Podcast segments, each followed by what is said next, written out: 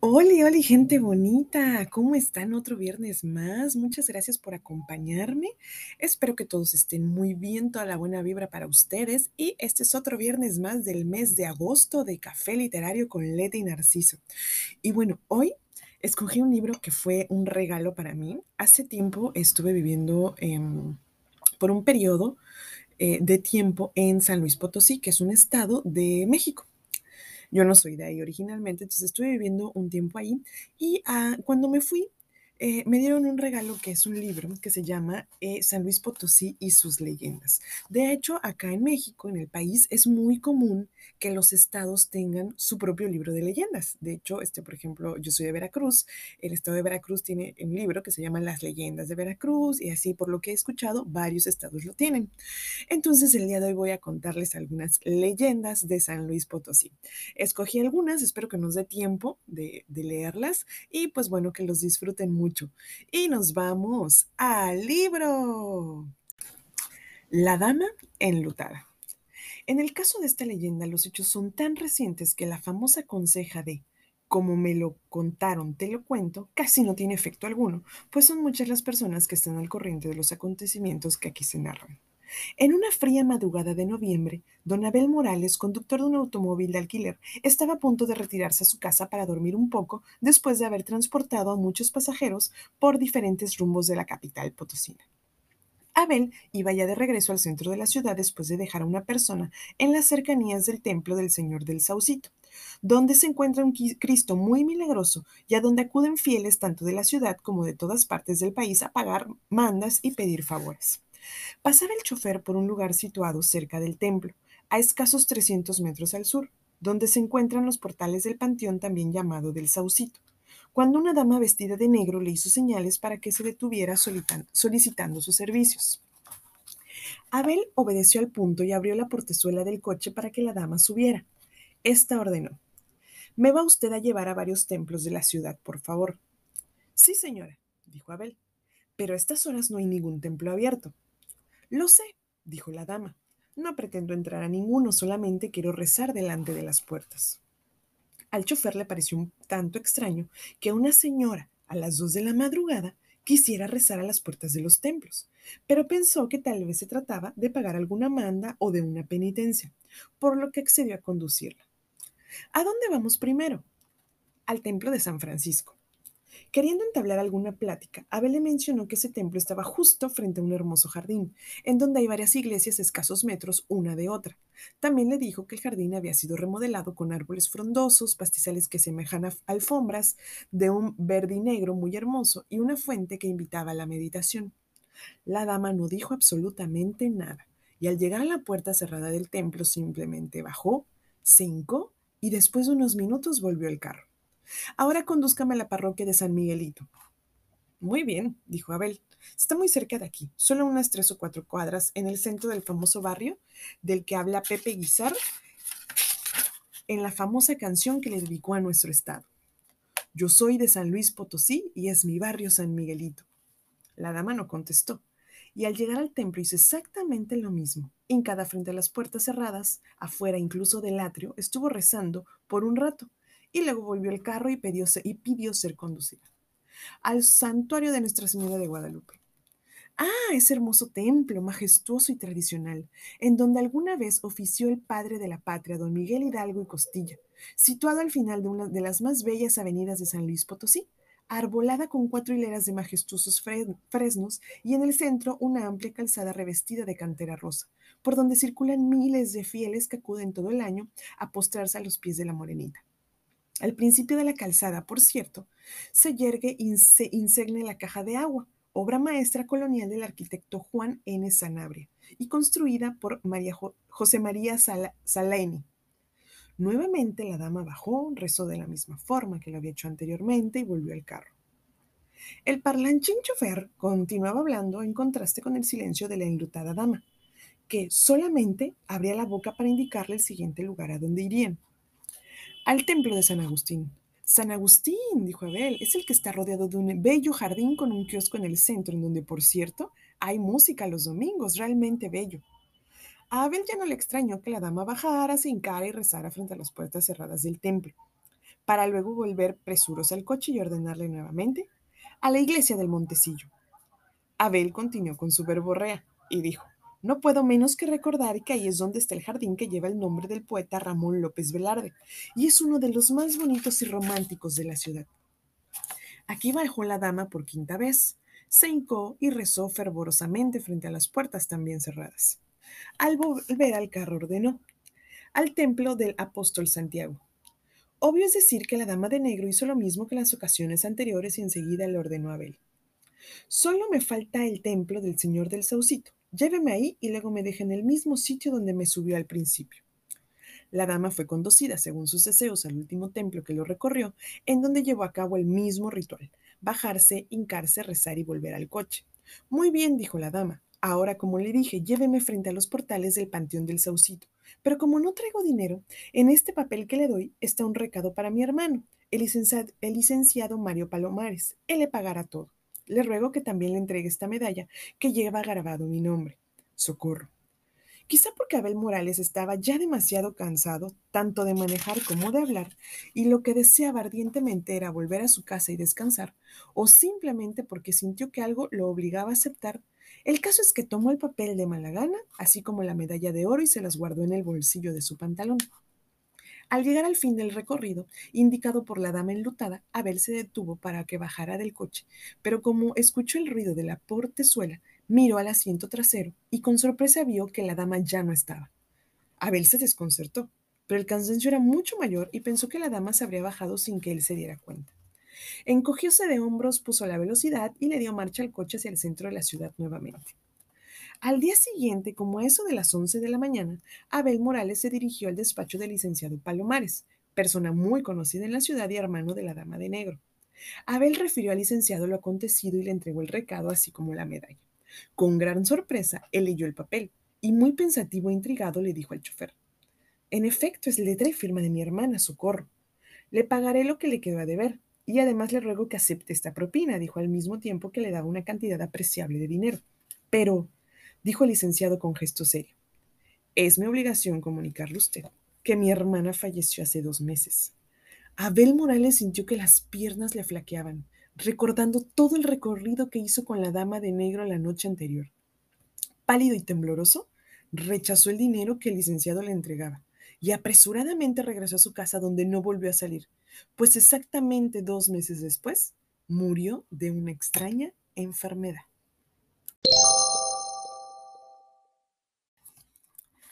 El gallo Maldonado. Posiblemente la leyenda del gallo Maldonado es una de las más románticas que se tenga memoria y cuya protagonista fue una persona que realmente existió, a diferencia de muchas otras leyendas de las que aún se duda de la autenticidad de sus protagonistas, pero que se ha ido transmitiendo de generación en generación y hasta nuestros días logran merecer también nuestra credulidad. Allá por los años 20 del siglo pasado, época en la que se fundó el que primero el, que primero fue Instituto Científico y Literario de San Luis Potosí y posteriormente se convirtió en lo que ahora es la Universidad Autónoma de San Luis Potosí, Luis Maldonado cursaba los primeros años en la Facultad de Letras. Además de ser considerado como un estudiante de brillante porvenir, incursionaba en tareas periodísticas, escribía con galanura poemas dedicados a la mujer, mismos que varias veces tuvo oportunidad de declamar ante un exigente público potosino. Estaba, pues, en plenitud de su vida estudiantil, rodeado de simpatías, amigos y amantes, como él de la literatura. Luis Maldonado provenía de una familia de clase media y se enamoró perdidamente de una hermosa joven llamada Eugenia, que pertenecía a una rica familia local. Entre ambos surgió un romance de auténtica pasión y mutua devoción. devoción. Todo indicaba que la felicidad los acompañaría siempre. El joven estudiante tenía puestas en Eugenia todas sus mayores ilusiones, pues se le escuchaba decir con mucha frecuencia, ahora comprendo lo que es un anticipo del cielo en este mundo. Eugenia llevaba todo llenaba todo en la vida de Luis, vida que por lo demás era sumamente tranquila, sin más complicaciones que lo que proveniera de su inmenso y mutuo amor. Los amigos de Luis lo veían siempre sonriente y feliz, evocado a cada paso a su adorada Eugenia, mas de pronto tuvo un cambio notable. Al inquirir todo lo que lo, todos lo que lo conocían, que le preguntaron la razón de ello, aún adivinando de antemano cuál era la respuesta. En efecto, Eugenia, el amor de su vida, su musa, su inspiración, no solo había roto el compromiso con él de manera, de manera intempestiva, sino que con increíble y premura, con increíble premura había contraído matrimonio con otro hombre y se fue de luna de miel por países lejanos. Ni siquiera Luis mismo supo nunca el motivo verdadero de tan súbito abandono. El caso es que Eugenia dejó su tierra para no regresar jamás.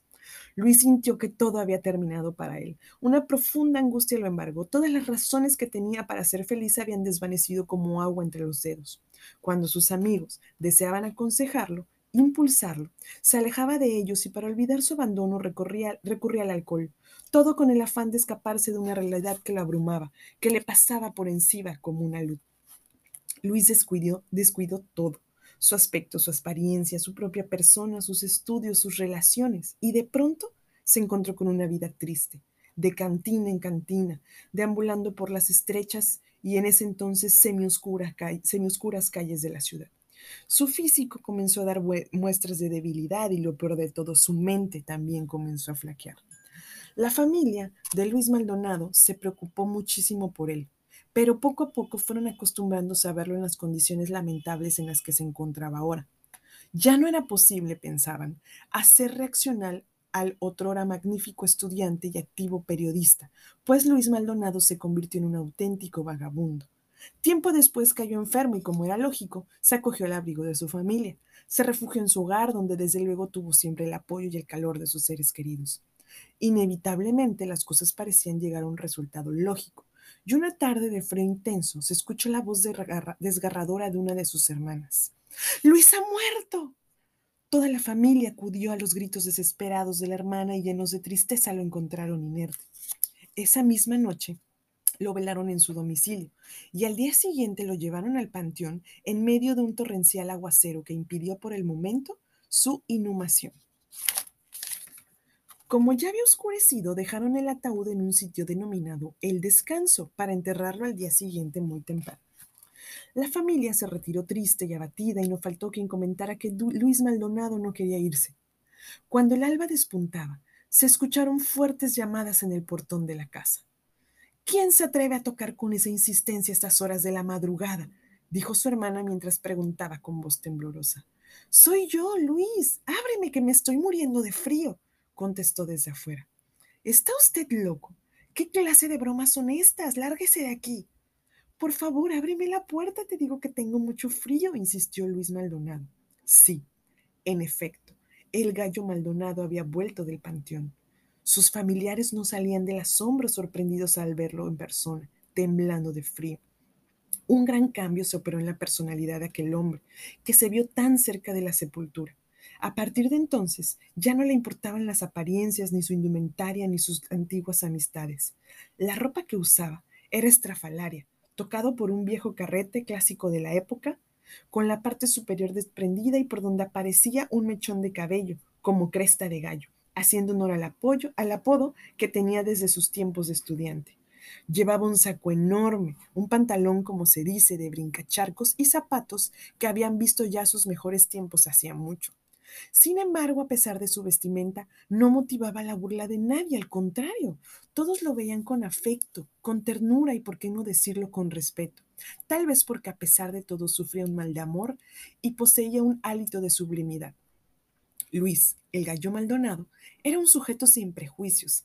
Se le veía nuevamente contento, pero se convirtió en un auténtico vago, aunque decente y fino en sus actitudes. Un puetrazo callejero que gustaba de acercarse a las parejas de enamorados para improvisarles un beso, un verso. Qué bello amor y qué fecundo.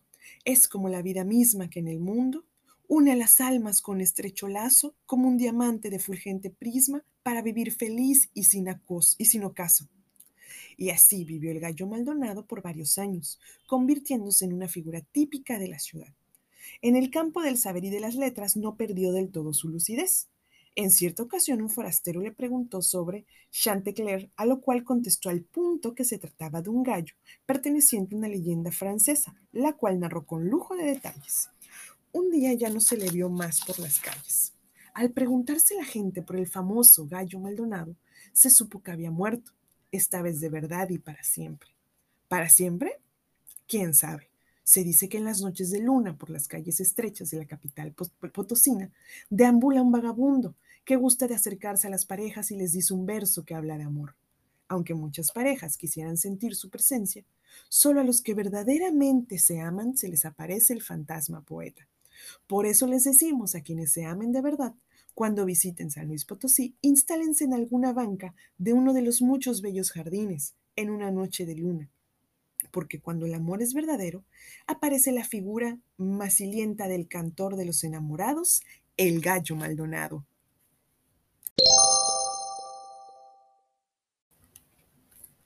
La planchada. A decir verdad, la leyenda de la planchada es uno de los varios curiosos casos que existen en las tradiciones de muchos estados de la República Mexicana tan vasta y tan llena de historias, pues con solamente algunas ligeras variantes, esta leyenda es conocida en muchas ciudades del país, y como es de suponer, en cada uno de sus casos particulares, se dice que es justamente la historia original y todas las demás son simples imitaciones.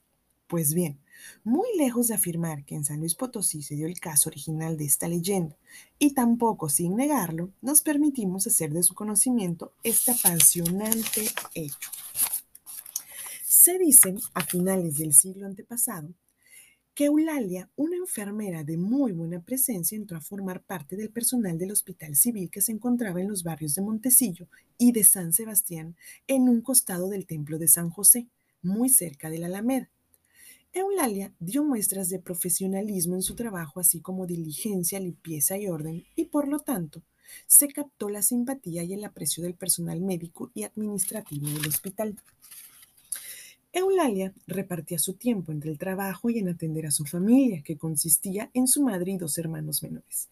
Llevaba una vida tranquila, sosegada y sosegada al mismo tiempo que activa. Nada perturbaba el horizonte de esa eficaz mujer hasta que un día ingresó al hospital un joven y apuesto médico, de nombre Joaquín. Como era costumbre en el hospital, cuando llegaba un nuevo doctor, el director reunía a todo el personal para presentarlo. Ese de Eulalia estaba atendiendo a un paciente, mas hubiera podido dejar su trabajo un momento suficiente para estar presentada al recién llegado, pero no quiso asistir al llamado del director. Al anochecer, cuando llegó a su casa, refirió a su madre. Hoy llegó al hospital un nuevo médico. Aunque no lo conozco, ya me imagino que es uno de sus recién salidos de la escuela, fatuos y orgullosos, que van que ven a uno como inferior. Pero ya verá, ya verá. La madre de Eulalia, sorprendida, le dijo que era la primera vez que le escuchaba decir algo así, y con cierta inquietud le preguntó, ¿te ha ocurrido algo? Nada, contestó la enfermera, nada en realidad. Bueno, he tenido algunos contratiempos sin importancia. Al día siguiente, Eulalia fue solicitada para auxiliar al nuevo médico en la extracción de una bala en la pierna de un herido. Desde el primer momento que la enfermera vio al doctor quedó prendada de él, al grado de que no acertaba a darle los instrumentos adecuados, víctima de un nerviosismo entendible. Conforme transcurría el tiempo, ella se enamoró perdidamente del galeno. En cambio, él no mostraba el mismo interés. Sin embargo, pasados algunos meses, Eulalia y Joaquín inesperadamente se hicieron novios. Ella sintió que por fin se estaban realizando todas sus aspiraciones y sueños. Se sentía feliz y en torno a ese amor giraba toda su existencia. Pero Joaquín no mostraba la misma pasión que ella. Los años transcurrían y en el hospital continuaban de novios. Cierto día Joaquín le pidió permiso a su novia para cambiarse de ropa, pues tenía que asistir esa misma noche a una recepción muy importante y no le daría tiempo de ir hasta su casa. Ella accedió y se sintió orgullosa de lo guapo y bien presentado que lucía su novio. Esa misma noche, él le comunicó que estaría fuera unos 15 días para asistir a un seminario de medicina interna. Te extrañaré mucho, le dijo Eulalia, pero te deseo el mayor de los éxitos en el seminario. Pasó algún tiempo que a la enfermera se le hizo eterno al no recibir noticias de su novio, y un cierto día uno de los empleados del hospital, que anteriormente la cortejaba, le declaró nuevamente su amor. Eulalia, desconcertada y molesta, le dijo, Soy la prometida del doctor Joaquín. No creo que usted lo ignore. Con gesto serio, sin desear para nada herirla, su pretendiente le dijo, Pero Eulalia, su doctor tardará mucho tiempo en regresar de su viaje de bodas. ¿No sabe usted que se casó en la fecha en que renunció a su trabajo en este hospital? Eulalia jamás pudo recuperarse de la decepción que le causó el engaño, por más que se repetía a sí misma una y otra vez. Debí de haberme dado cuenta que él nunca me quiso de verdad. No debo abatirme. Pero lo cierto es que siempre sufrió, sufrió por el perdido amor, aun cuando tanto su trabajo como atender su casa absorbían la mayor parte del tiempo. Jamás volvió a enamorarse de otro hombre, ni tuvo novio alguno. Siguió dedicándose a su profesión, pero ya no era la misma enfermera activa, dinámica y capaz de siempre. Se dice que descuidaba a los enfermos, que se volvió demasiado estricta con los demás, que se llenó de amargura y que llegó a tal punto su indiferencia que aún dentro de su turno desatendía a los pacientes y en más de una ocasión algunos murieron por su negligencia. Años después se inauguraba un flamante hospital con el nombre del doctor Miguel Otero, en lo que hoy es Avenida Benito Juárez. A este hospital pasó la mayor parte del personal del antiguo hospital civil, entre ellos Eulalia. Transcurrido el tiempo y la enfermera Eulalia, tras una penosa enfermedad, murió en el mismo hospital donde trabajaba. Dice la leyenda que mucho después se fundó el Hospital Central Dr. Morones Prieto, al cual también pasó gran parte del antiguo hospital personal del Hospital Miguel Otero, y que una mañana una de las nuevas enfermeras entró al cuarto de un paciente y después de saludarlo le preguntó cómo había pasado la noche. Bien, contestó el enfermo. Gracias, gracias a Dios y a la enfermera que además de darme la cucharada, me dio el elixir que me hizo mucho bien. Extrañada la enfermera preguntó, ¿a qué hora sucedió eso? Como duras, dos horas antes de que usted llegara, le dijo. Aun cuando la nueva enfermera sabía perfectamente que eso no podía ser, no dijo nada al paciente. Salió del cuarto y continuó trabajando. Pero al día siguiente otro de sus pacientes le dijo temprano, anoche me dolió mucho la cabeza pero una enfermera me dio una pastilla y se me quitó el dolor como por encanto. Nuevamente sorprendida, la enfermera le preguntó, cuando le dieron esa pastilla, ¿y cómo era la enfermera que se la dio? Una mujer muy amable, muy limpia, con su uniforme nuevecito como recién almidonado y planchado, le contestó. A la hora de comer, la enfermera se encontró en el comedor de empleados con la enfermera Elenita Wong, amiga suya que le comentó lo que había sucedido, a lo que ella respondió con absoluta naturalidad. Seguramente es la planchada, dijo Elenita. Le decimos así porque siempre anda, como dices, muy almidonada, con la bata bien planchada. Jamás se la arruga ni se le ensucia. También se, parece, se aparece en los pasillos y se introduce a los cuartos de los pacientes. Una vez en un cuarto había varios enfermos en la sección de mujeres. Yo debía inyectar a una de ellas. Mi sorpresa fue grande cuando me dijeron que una de ellas estaba dormida porque la acababan de inyectar un poco antes de yo entrar y cuando pregunté quién la había inyectado, me dijeron que una enfermera vestida de largo, con su ropa muy bien almidonada. La nueva enfermera siguió con la duda, aunque su amiga se había referido a la planchada con toda naturalidad, mencionándola en términos de aparición. Tras eso, la enfermera pudo platicar ampliamente con otra amiga suya, con Chitaris Méndez, y para su sorpresa ella le confirmó todo. Sí, es verdad, yo la he visto, dijo, y algunos médicos también. Incluso en, el hospital se ha acostumbrado todo el mundo a verla deambular por los pasillos, entrar a la sala de enfermos y hasta asistir a algunas operaciones en el quirófano. Figúrate. Continuó que un día llegó un doctor nuevo, joven, distinguido y de porte aristócrata, aristócrata, quien al salir de su consultorio nos encontramos en el, en el pasillo y nos dijo, ¿quién es esa enfermera que entró a mi consultorio sin mi permiso? Se sentó enfrente de mi escritorio saludándome y llamándome por mi nombre. Como la puerta del consultorio estaba abierta, le mostramos al doctor que no había nadie, pero alguien le comentó, ah, no se preocupe, es la planchada. Y bueno, gente bonita, hasta aquí vamos a dejar estas tres leyendas del estado de San Luis Potosí, de la República Mexicana. Espero que las hayan disfrutado tanto como yo. Y bueno, les comento por qué las elegí. Eh, la dama enlutada, de hecho, también es muy común, así como la de la planchada, también es muy común la dama enlutada en varios estados de la República. Alguien que se sube un taxi y después llegan a la casa y dicen, oye, ¿sabes que ya se murió, ya falleció? Es muy común también por el país. Coméntenme en el Instagram, café y bajo literario B612, sí, donde ustedes viven también se, se escuchan este tipo de leyendas. El gallo Maldonado, ese sí es muy específico. De San Luis Potosí. Y si no mal recuerdo, hasta hay una estatua del gallo Maldonado en uno de los parques. Voy a buscar la imagen y se la subo. De hecho, creo que hasta yo tengo una foto con esa estatua. Se la subo también en el Instagram para que lo puedan checar. Y de hecho, como escucharon, hay muchísimas iglesias en San Luis. Inclusive, si ustedes no son creyentes o no son, no profesan esa religión, la religión católica, este, ustedes pueden ir a visitarlas por el simple hecho de de admirar toda la, la cuestión de infraestructura, toda la arquitectura que tienen estas iglesias. Y este, también la, la planchada, que pues bueno, se dice la planchada porque trae un uniforme de enfermera muy bien planchado, también es muy común en varios estados de la República, incluso aquí en Veracruz también existe esa leyenda, que dicen que ayuda a los enfermos, que los sana e incluso si ya está sufriendo mucho, pues también los ayuda a trascender. Y de hecho quería contarles también la llorona, porque creo que es está, está muy común en toda Latinoamérica. No sé si, este, si en más países, pero bueno, se nos acabó el tiempo. Espero que en otra ocasión podamos comentar la llorona. Lo de, ¡ay, mis hijos! Bueno, pues ya, ya vieron, soy leyendas, no, es, no tiene nada como de, de miedo, creo yo. Pero bueno, espero que las hayan disfrutado.